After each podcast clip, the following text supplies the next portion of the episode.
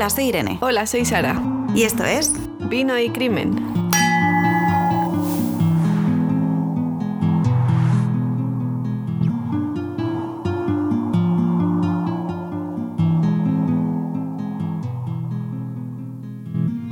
Hola Sara, ¿qué tal la semana? Hola Irene, muy bien, ¿tú qué tal?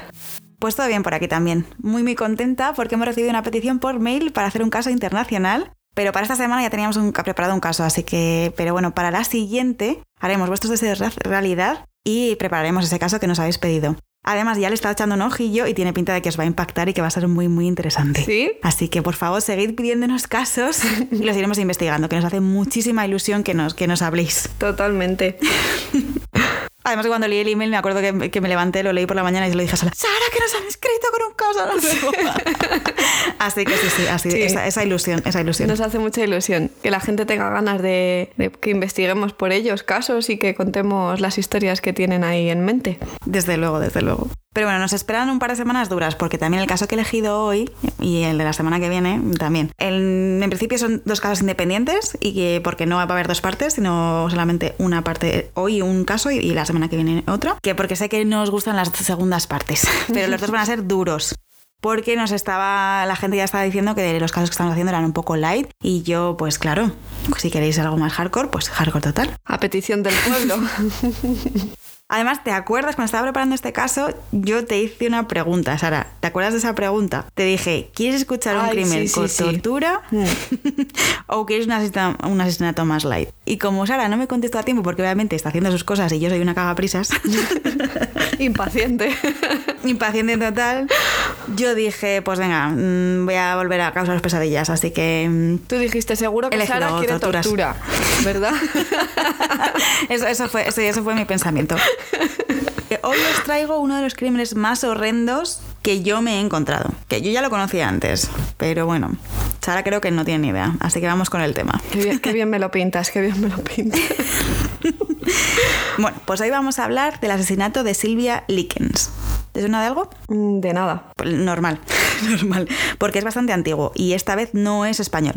Pero ha pasado a la historia como uno de los crímenes más crueles jamás perpetrados. Y bueno, ¿bajo qué estándar? Os preguntaréis, pues bajo el mío. Porque se me han puesto los pelos de punta muchas veces mientras estaba investigando. De hecho, he tenido que parar un par de veces y he acabado el caso mm, en plan media hora antes de grabarlo porque no, no podía. Una pregunta. ¿Más que el de la caja de juguetes? Uf. Hmm, ahí te he puesto. Sí, sí. El, de la caja de juguetes es más. Que a mí ese me dejó traumatizada, ¿eh? Es, diferente. Este es más que te va a poner de mala hostia. El otro era, era más de. Mm, más hardcore. ¿no? Era como un mm. poco más de crimen, un poco más psicológico, así para la gente que lo está escuchando. Este se, este os va a poner mala hostia. Y vais a decir, ¿cómo existe gente así? Bueno, yo os estoy avisando, pero aún sigues escuchando, Sara, ¿aún quieres escuchar este caso? Sí, sí, por supuesto. Ya sabes que yo más oca, más no poder. ¿Y vosotros aún seguís escuchando? Bueno, pues como la respuesta va a ser un sí, pues entonces vamos a ello. Para este caso, nos trasladamos a los años 60 en Estados Unidos. Os imagináis la estética de la época, ¿no? Pues nos centramos más en Indianápolis, la capital del estado de Indiana, situado en el centro de Estados Unidos. En el centro este, perdón. Mes de julio de 1965. Silvia Likens y su hermana menor, Jenny Likens, me preparo los nombres antes de decirlos, se preparan para entrar a vivir a una casa de acogida, por voluntad de los padres. La casa de acogida no es una institución del gobierno, si es lo que estáis imaginando. Es una casa privada que pertenece a Gertrude Vaniseski. Esto también me lo he preparado. Creo que se pronuncia así, pero bueno. Allí viven ella y sus siete hijos. Así que estas dos jóvenes se están preparando para entrar en una casa con bastante gente ya, y la familia Vaniseski tampoco nadaba en la abundancia. Pero, ¿qué les ha llevado a esta situación? Y no es que los padres hubiesen fallecido o las hubiesen abandonado, la familia Likens llevaba una vida que consideraríamos algo fuera de lo común, una vida un poco nómada. Lester y Betty Likens eran los padres de Silvia y de Jenny, pero no eran las únicas hermanas. En total los Likens eran cinco hermanos, más los dos padres. Conocemos a Silvia y a Jenny, pero también están Danny, Benny y Diana. Los Likens sufrían bastantes problemas económicos, no llegaban casi nunca a final de mes. Lester que según un artículo de All That Interesting no había acabado, llegado a acabar el instituto, por lo visto solo llegó hasta el octavo grado, que para que nos hagamos una idea, el octavo grado es como entre 13 y 14 años, tienes esa edad, ¿vale? O sea, no había llegado a más eh, a nivel educacional. Bueno, pues Lester no encontraba un puesto estable, así que pasó por muy diversos puestos de trabajo, que la mayoría eran estacionales, que porque había trabajado en fábricas, en empresas de lavandería, y el último puesto de trabajo que conocemos es en un puesto de comida en una feria ambulante. De ahí que los Likens fuesen un poco nómadas, porque iban con la feria ambulante. de hecho, en verano de 1965, el matrimonio decide que su mejor opción para ganarse el pan es la última, esta, la feria, es lo que más dinero les daba. Pero claro, ir de ciudad en ciudad cada pocas semanas no creían que fuese la vida adecuada para sus hijos, obviamente. Normal. Diana, la hija más mayor, ya se encontraba casada y entendemos que ya independizada. Así que un problema menos para los Likens. Solo quedan cuatro. Tras cavilar sobre ello, deciden mandar a los dos chicos, Danny y Benny, con los abuelos. Dos menos. Suponemos que los abuelos no podían hacerse cargo de todos los hijos. Así que los Likens tienen que buscar un hogar para sus dos hijas, Silvia de 16 años y Jenny, que según lo que he encontrado creo que tenía unos 15 en junio de 1965. Silvia y Jenny se llevaban bastante bien. Jenny era la más tímida de las dos. La pobre había sufrido, había sufrido polio de joven y, y le habían quedado secuelas no podía andar correctamente. La enfermedad le había dejado una especie de cojera en una de sus piernas. Según un artículo de la COPE, Jenny llevaba un refuerzo de metal en la pierna para poder andar. Por el contrario, Silvia era una adolescente muy viva. Su familia la llamaba Cookie, de manera cariñosa. La llamaba, el apodo viene a significar galleta. Me parece súper mono llamar a tu hija galleta. en plan galleta. Me parece súper mono. Bueno, pues Silvia, como decimos, era una persona viva, que, que se sabía sacar las castañas del fuego. Según la gente que la conocía, tenía aspecto de mujer dura y le faltaba un cachito de trozo en los dientes frontales o uno entero de los dientes. Eso eh, en cada artículo encontré una cosa diferente. Entonces eso favorecía la imagen de checadura. Mm. no sabemos cómo lo había perdido. Lo que sí sabemos es que la familia Likes no tenía dinero para reconstruírselo o para ponerle uno nuevo. Y con 16 años, que es cuando más complejos tienes, parece que, Silvia, que a Silvia no le gustaba enseñarlo, así que intentaba sonreír lo mínimo posible. Cosa que eso que decimos que ayuda a que la, imagen, toda esta imagen de checadura, ¿no? Totalmente. Bueno, pues ya tenemos a la imagen de Silvia en la cabeza. También he leído en varios sitios que Silvia había entrado en la etapa de pubertad y parece ser que llamaba la atención de los chicos de su edad. Esto sinceramente no me parece importante ni relevante para el caso, pero recordemos que estamos hablando de, un caso de 1965, por lo que eso de culpar a la víctima por su aspecto físico estaba muy muy de moda. Luego veremos que su apariencia y las cosas que su nueva familia decía de ella no favorecían nada la situación. Pero bueno, no nos adelantemos. Entonces, nos hemos quedado en que los dos chicos se van con los abuelos y las dos hijas hay que colocarlas en algún lado. Un amigo de los Likens les habla de una señora que también vive por la zona de Indianápolis que se puede hacer cargo de sus dos hijas por una cantidad de dinero semanal. Esa mujer era Gertrude Vaniszewski. Gertrude, como decimos, tenía siete hijos. Ahí hemos llegado ya, ¿no? Por lo que donde caben siete, pues probablemente pues cabe nueve, ¿no? Ahí. Todos ahí. La vida de Gertrude también había sido un poco agitada para la época. Había estado casada, pero se había divorciado. Una de las fuentes, se había divorciado varias veces, pero no he encontrado tampoco mucho más sobre eso. La verdad, no sé. Una seguro, más no tengo ni idea. El caso es que de los siete hijos que tiene, los seis más mayores son del ex marido de Gertrude, pero el más joven de solo seis meses es de otra persona, que no aparece para nada en esta historia. La mayor de los hijos es Paula, que tenía 17 años. Y como hemos dicho, el más pequeño, Dennis Jr., 6 meses. El resto de los hijos estaban como escalonados en el tiempo. Stephanie de 15, John Jr. de 12, o sí, de 12, Marie Shirley de, de 11 y de 10 y James de 8. No, no perdió el tiempo, no perdió el tiempo la muchacha. no, encima porque Gertrude tenía 37 años en el momento en el que estamos, en el que estamos contando la historia. sí, 37 años. No había perdido el tiempo. No, no. Gertrude tampoco tenía un trabajo estable. Iba consiguiendo dinero como podía. A veces planchaba la ropa de sus vecinos y estos le pagaban algo. También creo que recibía algún tipo de pensión alimenticia de su exmarido, pero vamos, poco más. No era suficiente para alimentar y mantener a tantas bocas. Lo que sí tiene es una, casa bastante grande. Bueno, tiene, estaba alquilada, ¿vale? Pero la casa era bastante grande. Así que parece que había espacio para más gente. Gertrude necesitaba el dinero y los Likens necesitaban encontrar un nuevo hogar para sus hijas pequeñas, así que la conexión estaba hecha. Silvia y Jenny vivían con la familia Vaniszewski por el módico precio de 20 dólares a la semana. Los Likens llegaron a un acuerdo con Gertrude para pagarle de manera mensual. Debido a todo esto, nos volvemos a situar en el mes de junio de 1965, cuando Silvia y Jenny están preparando sus maletas para quedarse en la casa de los Vaniszewski. Hemos llegado al, principio de la historia, ya sabemos por qué estaban preparándose para mudarse de casa. A día de hoy es muy fácil jugar esta situación, pero tú, Sara, ¿qué habrías hecho? ¿Le hubieses dejado tus hijas a una desconocida? No, o sea, he tardado en contestar, ¿no? no. no, porque de hecho pienso que si a ver, a lo mejor egoístamente, me puedo hacer, si me deshago entre comillas de todos mis hijos, por lo menos con dos me puedo quedar, ¿vale? Y si no, eh, pues igual que le doy el dinero a esa señora desconocida, pues se lo doy a los abuelos, ¿no? También. Toda la razón. También es verdad que en esa época da la sensación de que había como menos conocimiento de la maldad del ser humano, ¿no? Como en los años 60, que era todo como más happy flower. Ahora tenemos claro que no hay que hablar con extraños y mucho menos dejar a tus hijos a una persona que la que no conoces, aunque sean mayores. ¿Cuántas imágenes de personas a cargo de niños hemos visto que luego les maltratan? Un montón, que luego además a mí me parten el corazón. Mm. En las noticias, sobre todo yo quito ya la mirada, porque eso me, me- me satura. Nada, yo si alguna vez tengo hijos, les voy a implantar un GPS y no van a quedar nunca con nadie que yo no conozca. yo ahora te los encarqueto a ti. Eso es. Tú con la tía Sara.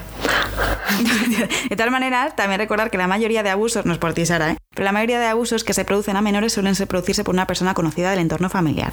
Así que bueno, a mí me da igual, les meto una bruja con llave y que se cierre por dentro y les doy para ellos la llave para que se la lleven y ya está. no, hombre, es, es- es broma, pero no les causaré un trauma así, pero lo del GPS, mm, te lo juro por Dios que me lo estoy pensando muy mucho. Escucha, hay aplicaciones. Hay aplicaciones que te dicen dónde están tus hijos en todo momento. Sí, sí, pero para si no quieren perder el móvil, yo les lo implanto en el cuello lo que sea. Al nacer, un momentito, doctor, mm, le voy a pinchar una cosita a mi hijo. y fuera. si no existe eso, debería existir. bueno, no nos, no nos desviemos más del tema. La gente se va a pensar que somos unas locas. el caso es que los Likens no vieron nada raro en el comportamiento de Gertrude y de su familia. Y la verdad que al principio todo parecía ir bien.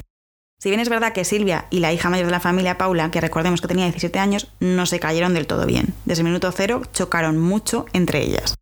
Pero bueno, podemos considerarlo algo normal. Al final, cuando eres un adolescente, la edad del pavo puede ser muy mala. Mm. Y si te meten a otra chica de más o menos tu edad, puede ir o muy bien o fatal.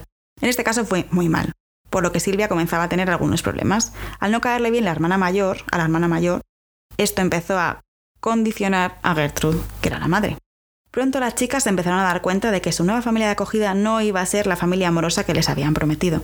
Empezaron a ver cómo a ellas se las trataba de forma diferente que a los hijos de Gertrude. Al principio eran cosas pequeñas, que pasaban por alto, nada grave. Pero la cosa comenzó a cambiar radicalmente unas semanas después de que llegasen, cuando uno de los pagos de los Likens no llegó en la fecha en la que debería haber llegado. Ahí las cosas empezaron a poner feas. Gertrude cogió a Silvia y a Jenny y se las llevó a la habitación aparte, a una habitación aparte y les dijo literalmente: Bueno, he cuidado durante una semana de vosotras, pequeñas zorras, por nada.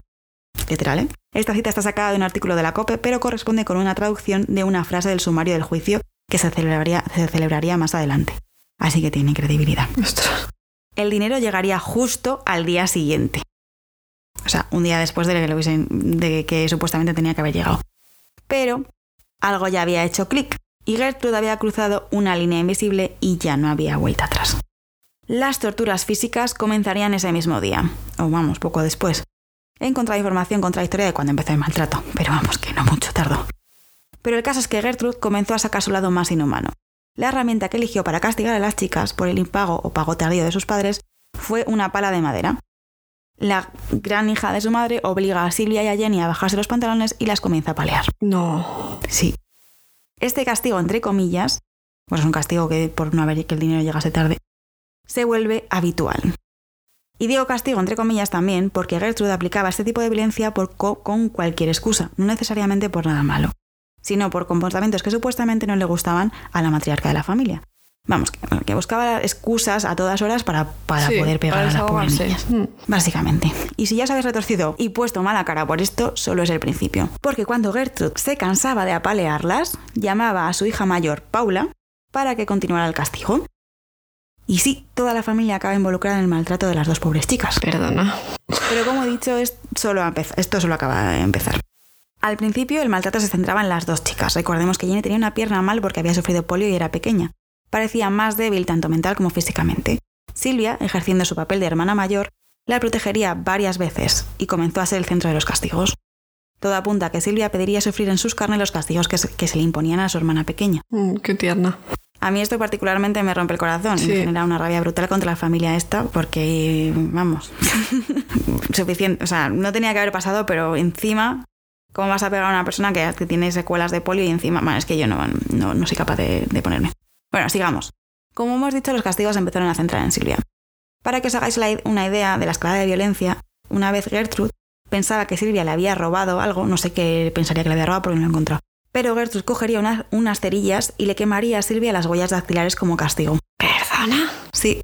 Mientras las chicas, sobre todo Silvia, sufrían estos malos tratos, la vida continuaba fuera de esta burbuja del terror. De hecho, tanto Silvia como Jenny tenían que ir al instituto. Una de las veces que la pobre Silvia no tenía o no encontraba su ropa para ir a educación física, se la cogió prestada a Paula, la hija mayor. Y qué gran error. Cuando la señora esta, por no llamarla de otra manera, porque me estoy conteniendo mucho de insultarla y voy a intentar no insultarla durante el episodio, pero bueno. Bueno, cuando la Gertrude esta se enteró, comenzó a darle patadas en la entrepierna, a lo loco. Mientras la pobre hermana, Jenny, intentaba protegerla a gritos de no ha hecho nada. De nada sirvió, claro, que la intentase proteger, porque no así la pegó todo lo que quiso y más, en la entrepierna. De verdad no se la puede insultar. Yo no prometo que no se me escape nada. Otra vez Gertrude obligó a Silvia a comer mucho durante un picnic de la iglesia, porque esta gente que era el mismísimo diablo encarnado iba a la iglesia, pues le obligó a comer tanto que acabó vomitando. Cuando vomitó, Gertrude se enfadó y le obligó a comerse su vómito. Y en esta parte, la verdad que yo he alucinado, porque supongo que lo haría en un sitio apartado de los ojos de la gente de la iglesia, porque si no, no me explico cómo alguien no le reventó la cabeza a esta mujer si estás viendo que está haciendo eso. Depende si eran igual de buenas personas que ella. No sé, porque ya veremos, no sé en qué barrio estaban, pero ya veremos, ya veremos el. Vamos. Continúo. Como hemos dicho, la tortura tanto física como psicológica se convertiría en algo habitual. Sabemos que Paula participaba en ella, pero pronto comenzarían a participar los demás miembros de la familia. Esta parte a mí me alucina. Aparentemente antes de eso la familia era normal. Supuestamente Gertrude nunca abusó de sus hijos. ¿Cómo puede pasar que una persona que no ha pegado a menores aparentemente nunca consiga que toda su familia participe en una tortura. Lo único que he encontrado sobre esto es una pregunta retórica, porque en plan, yo no he sabido contestarla y te entiendo que tu cara no, no, tampoco. tampoco. Lo único que he encontrado sobre esto es que Gertrude le diría a sus hijos que Silvia les insultaba constantemente. Con esto, y suponemos que con más cosas, manipulaba a toda la familia para que participasen en estos tormentos. Pero no solo la familia participaría, sino que en algún momento se convirtió en una cosa tan normalizada que los niños y adolescentes del barrio, del barrio, también participaban en la tortura. Pues decía de que no entiendo en qué barrio vivían. Me estás dejando un poco flipada, te lo digo. Pues había chicos que practicaban sus movimientos de judo con Silvia y la lanzaban contra las paredes, la pegaban, incluso apagaban cigarrillos en su piel. Según el artículo de la COPE, Silvia sufriría hasta 100 quemaduras de cigarrillos. 100. Silvia también sufriría varias heridas y traumatismos en sus genitales. ¿Qué me estás contando? Sí, sí, que era tortura real. Y todo esto está pasando en lo que consideramos un barrio normal, con gente que consideramos normal. Vamos, que los niños del barrio, que a mí es lo que más me alucina, pues te digo, ¿de dónde coño es este barrio? Vamos. iba, iba a soltar el nombre de un barrio, pero no quiero ofender. Así que me callo. Pues bueno, de estos niños y niñas depravados del barrio destacarían Richard Hobbs, que al parecer se había declarado a Silvia cuando habían llegado las hermanas al barrio, se había declarado, o sea, le gustaba a Silvia, ¿vale? Pues se destacan por su participación en las torturas, y Coy Hubbard, que era el novio de Stephanie, la de 15 años. Esos dos hijos de su madre también se destacan porque participaron mucho en las torturas. Qué valientes. Lo que tristemente más se conoce de este caso es la tortura con la botella de Coca-Cola. Gertrude reuniría a todos estos depravados del barrio, que eran niños con aparentes infancias normales, bueno, pues los reuniría en su casa, en una habitación de la, de, la misma casa. Y con todos mirando, obligaría a Silvia a desnudarse y no, contenta con la tortura psicológica de desnudarla, también habría tortura física. Sí, sí, te veo Es que te veo venir. Sí, sí, total. Le metería una botella de cristal de Coca-Cola en la vagina, solamente para entretener a los espectadores. Es que te estaba viendo venir y me estaba poniendo mala. Te he dicho que este caso te iba a poner de mala hostia. Para que veas lo enferma que puede llegar a ser la mente del ser humano. Encima, no contenta con todo esto, Gertrude le echaría la culpa de todas estas torturas a Silvia. De hecho, muchas veces, cuando acababa la tortura, le hacía bañarse con agua extremadamente caliente para liberarla de sus pecados. Sí, sí. no escuchéis a Sara porque está flipando. Es que entonces ella que se tenía que bañar en lava. Claro, em, es que esa es, la historia de esto, es en plan de tus pecados, perdona, señora, tus pecados no, o sea, mm, bañate tú, quémate tú y no, es que ni con todo el agua caliente del mundo esta mujer se iba a limpiar. Claro. Pero pues añadiendo, encima yo creo que añadía también tortura psicológica y mental a, este tema, porque claro, los pecados de Silvia eran la causa supuestamente por la que estaba siendo torturada. Entonces hacía pensar, le intentaba hacer pensar a Silvia que era su culpa. Un sinsentido, vamos. Sin sentido. Y, y estoy cortando un montón de cosas que también que a mí me han parecido, pero vamos, que de haberle hecho comer mierda del pañal del, del pequeño porque le ¿Qué, hacían qué, pasar qué? hambre, es una locura. Mira, una locura. ya, ya, aunque no le hiciese mm, maltrato psicológico, ya eso te deja secuelas psicológicas. O sea, todo eso que me estás contando sí. ya le deja, mm, no sé. Me voy a ahorrar los comentarios, que son muchos. Pero bueno, otra cosa que no he dicho es que Gertrude ideó un plan para sacar dinero de esta situación. ¿Te puedes imaginar cómo sacaba beneficio económico? No te lo imaginas porque yo te lo cuento. Me puedo hacer una idea, mejor, pero que no cuenta, mejor que tu mente no vaya ahí. Pues cobrando a los niños del barrio 5 centavos por torturar a Silvia, o por ver cómo la torturaban. Lo peor es que la gente lo pagaba. No es que solo, no es que solo lo ofreciera a alguien, sino es que la gente lo pagaba. Sin comentarios. Silencio porque... No, no, es que no, es que te quedas sin palabras. Sin palabras. Pues he encontrado, como ya he dicho, más información sobre otras torturas, otras torturas, pero creo que ya os he contado suficiente para que os hagáis una idea en la situación en la que se encontraba Silvia. De hecho, se encontraba tan mal físicamente que de toda la violencia, tanto física como mental, la pobre desarrolló incontinencia urinaria. Porque no podía, porque si de es- todas las hostias que le habían dado en todos los lados, sobre todo en los genitales. Pues así que se orinaría en la cama con bastante frecuencia. Pero esto solamente empeoró su situación. Gertrude no aguantaba este problema que había causado ella, vamos, pero no lo aguantaba. Así que decidió que lo mejor era esconder, entre comillas, a Silvia para no tener que lidiar, lidiar con este problema. Decidió que lo mejor era trasladarla al sótano de la casa. Así que con ayuda de su familia y allegados, estos dos que hemos dicho antes, acondicionaron el sótano. ¿Cómo lo acondicionaron? Pues tiraron un colchón y ya. Qué detalle. Y ya. En la mente de Gertrude, Silvia se había convertido en algo peor que una limaña. En su escalada de mental, decidiría que Silvia no necesitaba salir de casa. Estuvo un tiempo viviendo en el sótano y saliendo, yendo al instituto y todo, pero hubo un momento en el que Silvia ya no necesitaba salir de casa. Es más, no neces- no necesitaba salir del sótano. Para nada. Recordemos que solo había tirado el colchón en el suelo. El sótano no tenía baño. No tengo de información de si por lo menos le, facil- le facilitaron un cubo o algo, pero por lo que se comportan, como se comportan con con ella, me da la sensación de que Silvia debía hacer sus necesidades donde podía y cuando podía. Y no, la higiene no le estaba permitida. Respecto a la alimentación, la familia anfitriona le daría agua y pan de vez en cuando. Bueno, le daría, le tiraría agua y el pan se los tiraría de vez en cuando. Esto también pro- propició otro tipo de torturas relacionadas con el hambre. Según el artículo de la COPE, John, uno de los hijos, recordamos, aprovechaba para bajar un bol de sopa y tentar a la joven con él. Pero se mojaba los dedos en la sopa y se los ponía como cerca para que Silvia se le chupase los dedos. Se come el bol, te lo digo. Se come el bol. y al final no le daría nada de comida. Así que poco a poco Silvia iba sufriendo síntomas de desnutrición y deshidratación. Todo apuntaba a un final fatídico de la joven. Su cuerpo se iba consumiendo poco a poco. Gertrude, consciente de esto, comenzó a ordir un plan malévolo en su mente. Para que el plan funcionase, lo primero que tenía que hacer era di- diseminar el rumor de que Silvia era una mala persona. ¿Y cómo eran las mujeres malas personas en los años 60? Pues siendo unas promiscuas. Tristemente esta mentalidad sigue existiendo hoy en día, pero bueno, yo quiero creer que va remitiendo con las nuevas generaciones. Aún así, ojalá cambie pronto. En cualquier caso, Gertrude comenzó a contar a todo el mundo que la quisiese escuchar que Silvia era una promiscua y una sucia, que era una prostituta y que disfrutaba con ello. Era tal la degeneración mental de esta mujer que en una de sus torturas, poco después del incidente este de la Coca-Cola, decidieron tatuarle a Silvia la siguiente frase en el pecho. Soy prostituta y estoy orgullosa- de ello. Cuando decimos decidieron tatuarle, no te imagines una, tat- una aguja de tatuaje como la que... No, me lo imagino a fuego casi. Una aguja y fuego, ya está, no hay más. ¿Ves? Sí, me lo estaba imaginando. Lo que tú has dicho. De alguna manera siniestra, este acto encajaba con la idea de que quería dar Gertrude de Silvia. Parece ser que grabárselo en la piel era prueba irrefutable de que su rumor era verdad.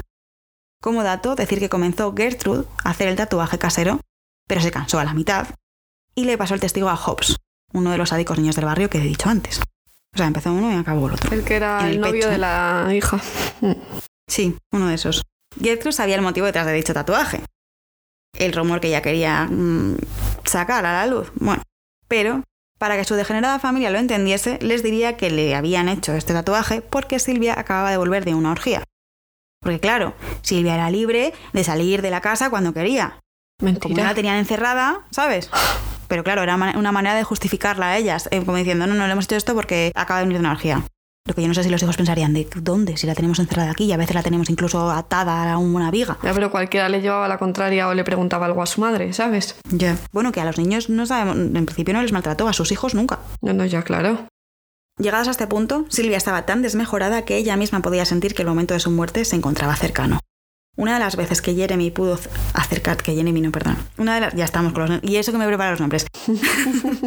Una de las veces que Jenny pudo acercarse a ella, Jenny era la hermana, ¿vale? Recordemos. Silvia le confesó esto mismo, que sentía que estaba a punto de morir. Imagínate que tu hermana te diga eso, ¿eh? Gertrude ya lo sabía también. Por eso, como culmen de su plan para desacreditar y dilapidar la imagen de Silvia, la obligaría a escribir una carta de despedida para su familia. En dicha carta, Silvia debía confesar a sus padres que se marchaba de la casa de acogida y que se iba con unos chicos que iban a tener relaciones sexuales con ella. El plan, después de esto, era que John, recordemos que era el hijo, la llevase a un bosque cercano y la abandonase. La abandonase aún viva. La idea era que muriese de inanición. Pero como la gente puede ser tan hija de Satanás, por no llamarla de otra manera. Yo me he puesto muy, muy de mala hostia, en este caso, muy, muy de mala hostia. Y me dan ganas de... Yo no estoy a favor de la pena de muerte, pero en este caso casi que sí. ¿eh? Total, yo a favor. que sí? sí, sí. Pero bueno.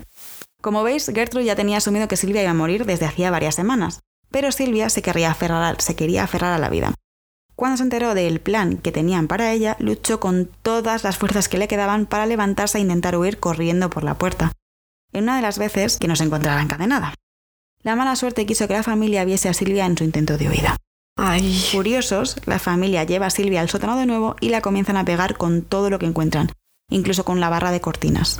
El cuerpo de Silvia, que ya estaba debilitado de antemano, no puede soportar esta nueva paliza y pierde el conocimiento.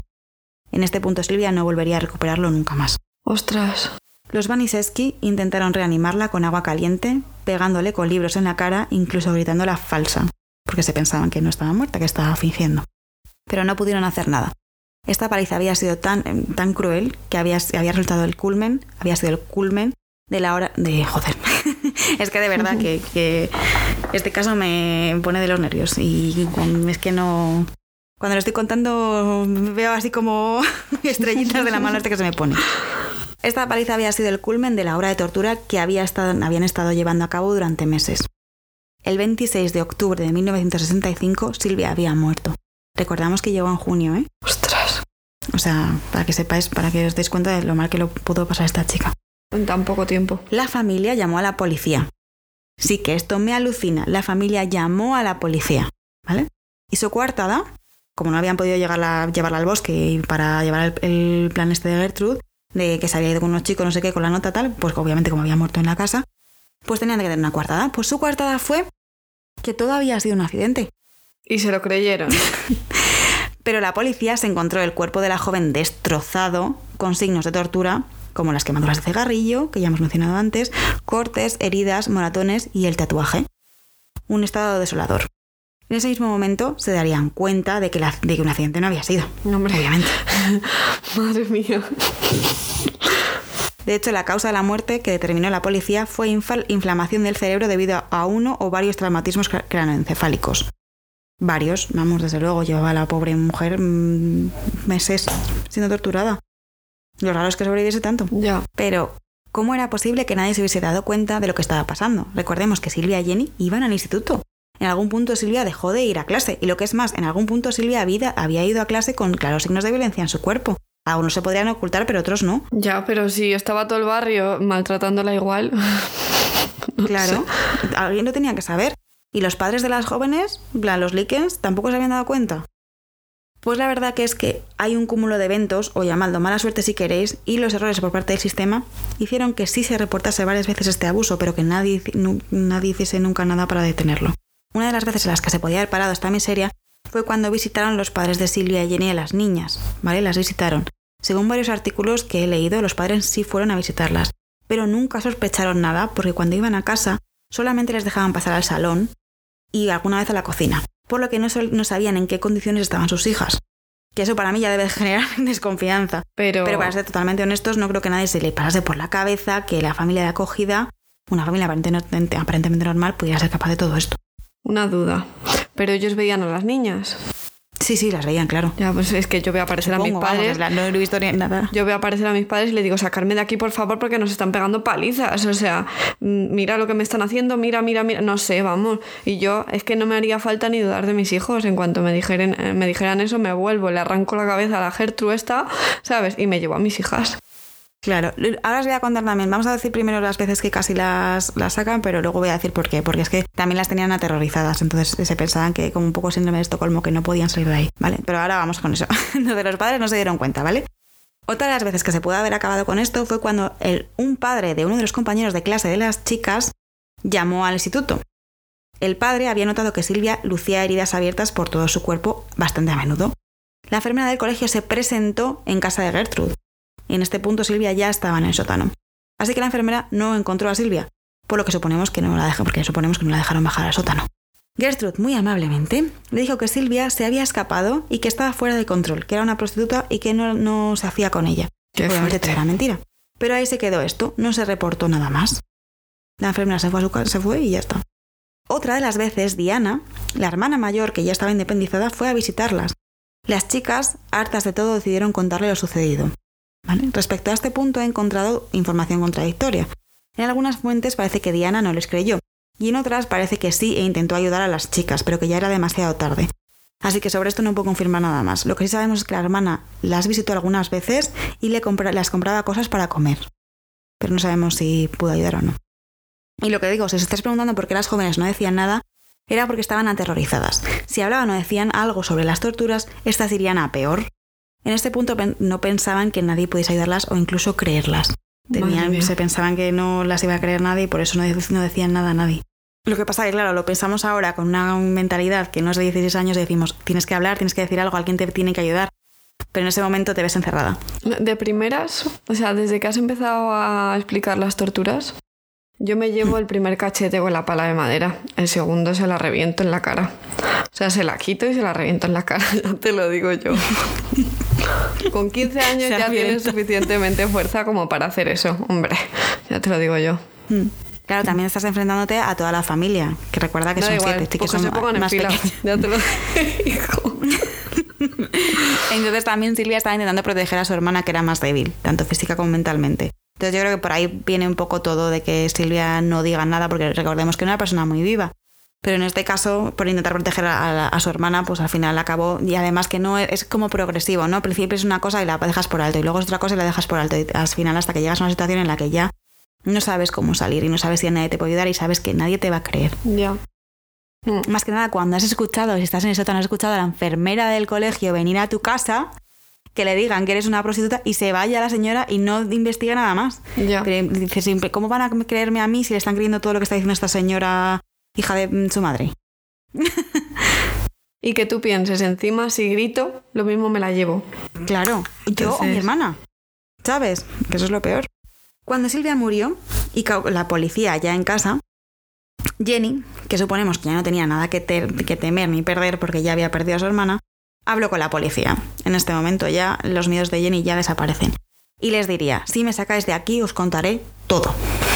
Ay, pobre. Aquí ya mm, puede, les, les puede y ya no tiene miedo.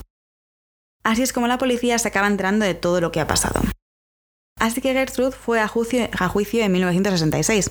En el juicio, la señora que es esta diría como defensa que ella no sabía nada, que no tenía ni idea de lo que estaba pasando, que sus hijos debían de haberle hecho esto a Silvia, pero que ella era ajena y no había sido una parte de todo esto, que no tenía ni idea. Qué fuerte.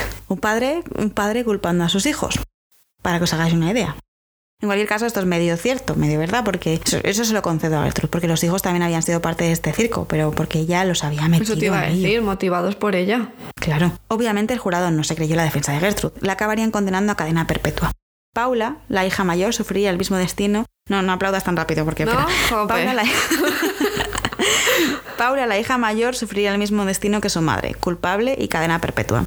Mientras tanto, John, el hijo, Hubbard y Hobbs, eh, los dos que hemos dicho, los dos amigos, ¿no? Se les condenarían entre 20 y 21 años de prisión. Para el resto de esta gente, Stephanie, la hija de 15 años, se la juzgó en un juicio especial puesto que accedió a aportar testimonio incriminatorio contra el resto de su, familia, pero no pisó la cárcel ni el reformatorio en ningún momento. Mary, la hija de 11 años, no fue juzgada, pero sí participó en las torturas. En las torturas. Shirley, la hija de 10 años, no fue juzgada, pero también participó en las torturas. James, el hijo de 8 años, no fue juzgado, pero sí participó en las torturas. Y Dennis, el bebé, no fue juzgado y obviamente no participó en las torturas porque era un bebé.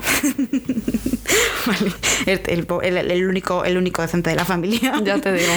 También nos presentamos en un, caso en el que es, es gente muy joven, son gente muy pequeña, entonces tampoco el sistema, muchos sistemas judiciales no están pensados para que gente tan joven vaya a la cárcel, como muchos reformatorios.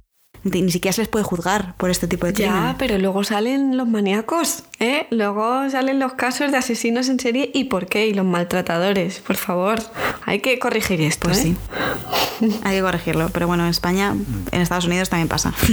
Bueno, espera, que no hemos acabado esto. Tiene miga. Si has pensado que ya te estás poniendo tan de mala hostia y se te estaba pasando, no tan rápido. En 1971, que esto es lo sorprendente, tanto Gertrude como, como Paula, a, las dos se les concedió una oportunidad de un nuevo juicio. La razón, según el Tribunal Supremo de Indiana, fue que el juicio original no había sido un juicio justo, o mejor dicho, que no había sido un juicio objetivo. ¿Esto qué quiere decir? En Estados Unidos los juicios deben de ser juzgados objetivamente por jurados que sean iguales, entre comillas, de los acusados. Misma clase social, mismas circunstancias socioeconómicas, todo ese tipo de cosas, ¿no? Y que no sepan nada sobre el caso en cuestión, para ir con una mente fresca. En este caso, el juicio se produjo en la misma área en la que los crímenes se habían produ- producido. Todos los jurados tenían una idea del caso y de qué era lo que había pasado, por lo que se dictaminó que este juicio no había sido objetivo, así que se hizo uno nuevo. En el nuevo juicio- Gertrude vuelve a ser declarada culpable y, se le, vuel- y le vuelven a condenar a cadena perpetua. Bien. Bien. Bien. Pero Paula cambia su estrategia de defensa y esta vez se declara culpable. Y en este caso, el sistema estadounidense se parece un poco al español. La- en este caso la pueden condenar de 2 a 21 años de cárcel. Más de lo que había servido. Sí. pues a Paula se le condena a un total de 2 años más de cárcel, el mínimo. Así que Paula pasa un total de 7 años en la cárcel y en 1974 sale libre. 7 años. Solamente. Mm, Qué gratis, qué guay. Pero esto no es lo más fuerte. ¿Vale? Esto no es lo más fuerte. Bueno, o sea, esto es muy fuerte, pero para el resto de su vida, ¿vale? Cuando salió de la cárcel, se, acaba, se acabará casando y mudando de estado. Comienza una vida normal. ¿Cómo comienza una vida normal? Pues esta señora se dedica a ser asistente de profesora para alumnos con necesidades especiales. Esta señora que sale de la cárcel por torturar hasta la muerte a una menor, acaba trabajando con niños adolescentes. Pero señores, no miramos los antecedentes penales, por favor. Por suerte, vale que esto es un artículo como de 2012, ¿vale? O sea que no es tan, no es tan atrás en el tiempo, ¿eh?